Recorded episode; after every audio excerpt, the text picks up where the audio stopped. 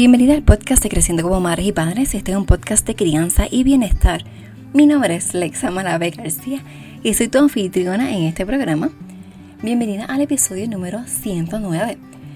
Gracias por estar aquí, compartir conmigo, ser parte de esta comunidad tan hermosa que sigue creciendo día a día. Cada vez somos más y más escuchando el podcast, así que te doy muchas gracias por compartirlo, darle tus valoraciones seguirme en las redes sociales. Gracias, gracias, gracias. Este proyecto no sería posible sin ti. Eh, amo este proyecto y como dije ayer, amar es eso que te motiva y te inspira.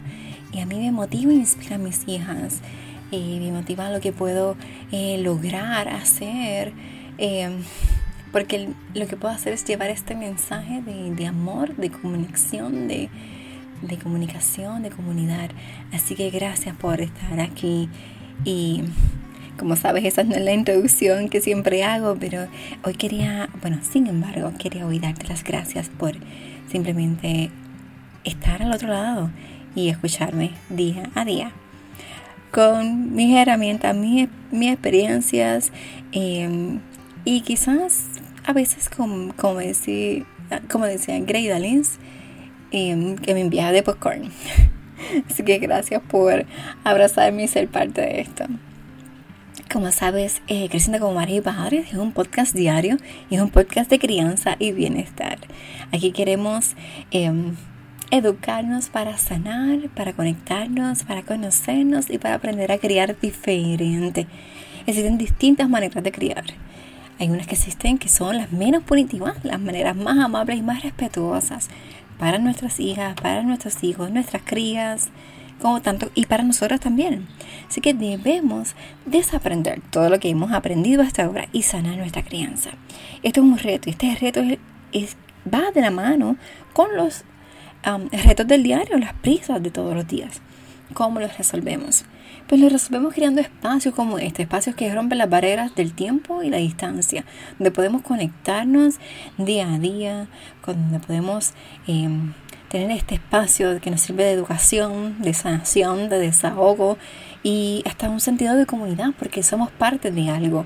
Em, eres parte de esto porque me envías los mensajes, porque me envías tus inquietudes, porque eres parte del grupo de Facebook porque me sigues en las redes, en Instagram y en Facebook, y me escribes por la web vidaconsaborines.com y así vamos creando y sosteniendo esta comunidad. Gracias por querer estar aquí para criar en sororidad y empatía. Y bueno, antes de, de continuar, vamos a hacer las respiraciones que hacemos siempre porque a mí me encantan y siento que nos conectan un poco más. Y es que vamos a hacer tres respiraciones Vamos a inhalar por el nariz o por la boca, como te sientas más cómoda. Puedes estar sentada en el sofá, en el piso, con un cojín apoyando la espalda o acostada. Vas a inhalar por el nariz por la boca, contando hasta tres. Vas a sostener contando hasta tres y vas a exhalar contando hasta tres. Y cuando exhales, puedes exhalar por la nariz, por la boca. Te recomiendo que trates de cuando exhales soltar, soltar todo ya tú verás cómo te vas a sentir después. Así que comenzamos. Inhala. Sostienes. Y exhala.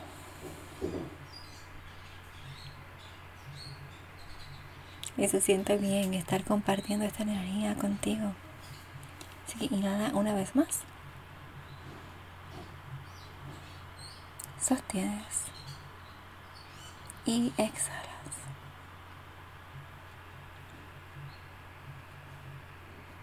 Una última vez, vamos a inhalar. Sostienes y exhala. Gracias por compartir esta experiencia. Y bueno, en este episodio vamos a, a preguntarnos estamos capacitando paso a paso. A veces queremos eh, enseñar las rutinas y ¿con qué propósito las enseñamos y cuán rápido queremos que enseñarlas? Bueno, el propósito de las rutinas em, debe ser todo con qué intención tú quieres hacer las cosas. Que lo mismo que estábamos hablando ahorita, eh, bueno, en el episodio de ayer, y es que cuál es la vida que tú quieres llevar. Y con eso, eh, contestándote eso, entonces, ¿qué vas a, a decidir qué hábitos y qué rutinas vas a tener en tu hogar y con tus niñas? O niños. Digo, digo niños porque yo tengo niños y hablo en femenino porque pues soy femenina. Entonces soy mujer, tengo niñas, así que no te sientas mal si tú tienes niños. Igual, ¿verdad? Es para todos, pero que entiendas que si me expreso de esa manera no es que estoy dejando al lado los niños y varones, cuando, ¿verdad? Entonces cuando capacitamos, ¿qué queremos realmente hacer? Pues mira, no vas a intentar hacer todas las rutinas y enseñarle todas las rutinas el mismo día o la misma semana.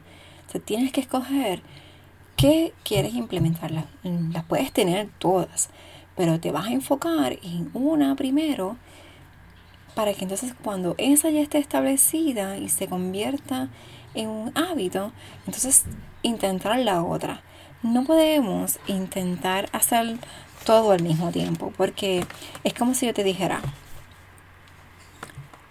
habla, pero no hables tanto. Siéntate, pero siéntate de derecho. Come, pero no te lo comas todo.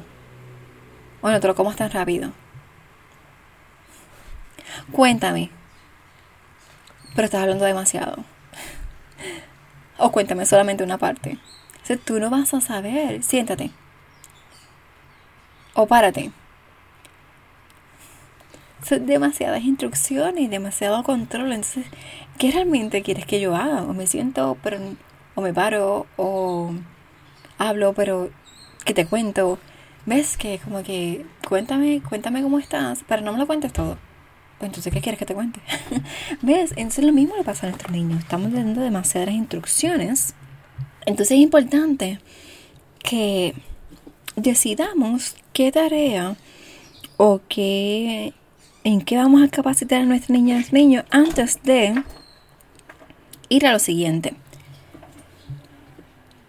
Porque entonces muchas veces va a terminar todo con una guerra. Porque damos tantas instrucciones que, que se van a sentir em, tanto la mamá como, em, como la hija o el hijo sobrecargados.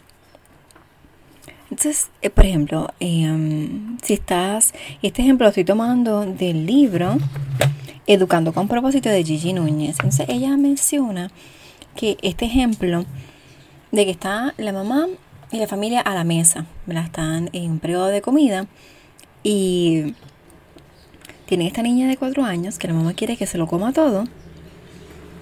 Pero entonces la mamá empieza a darle ciertas instrucciones. Cómetelo todo. Pero estás hablando mucho y no comes nada. Deja de mover las piernas, no juegues en la mesa. No hables con la boca llena. Y entonces llega un momento en que la nena está moviendo la comida para lado y lado.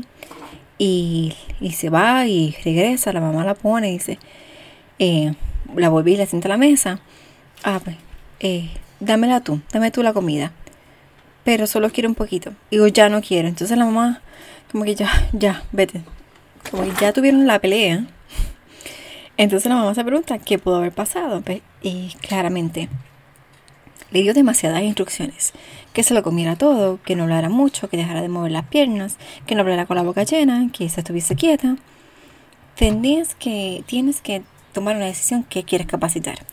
¿Quieres que se lo coma todo? ¿O quieres que se quede quieta a la mesa?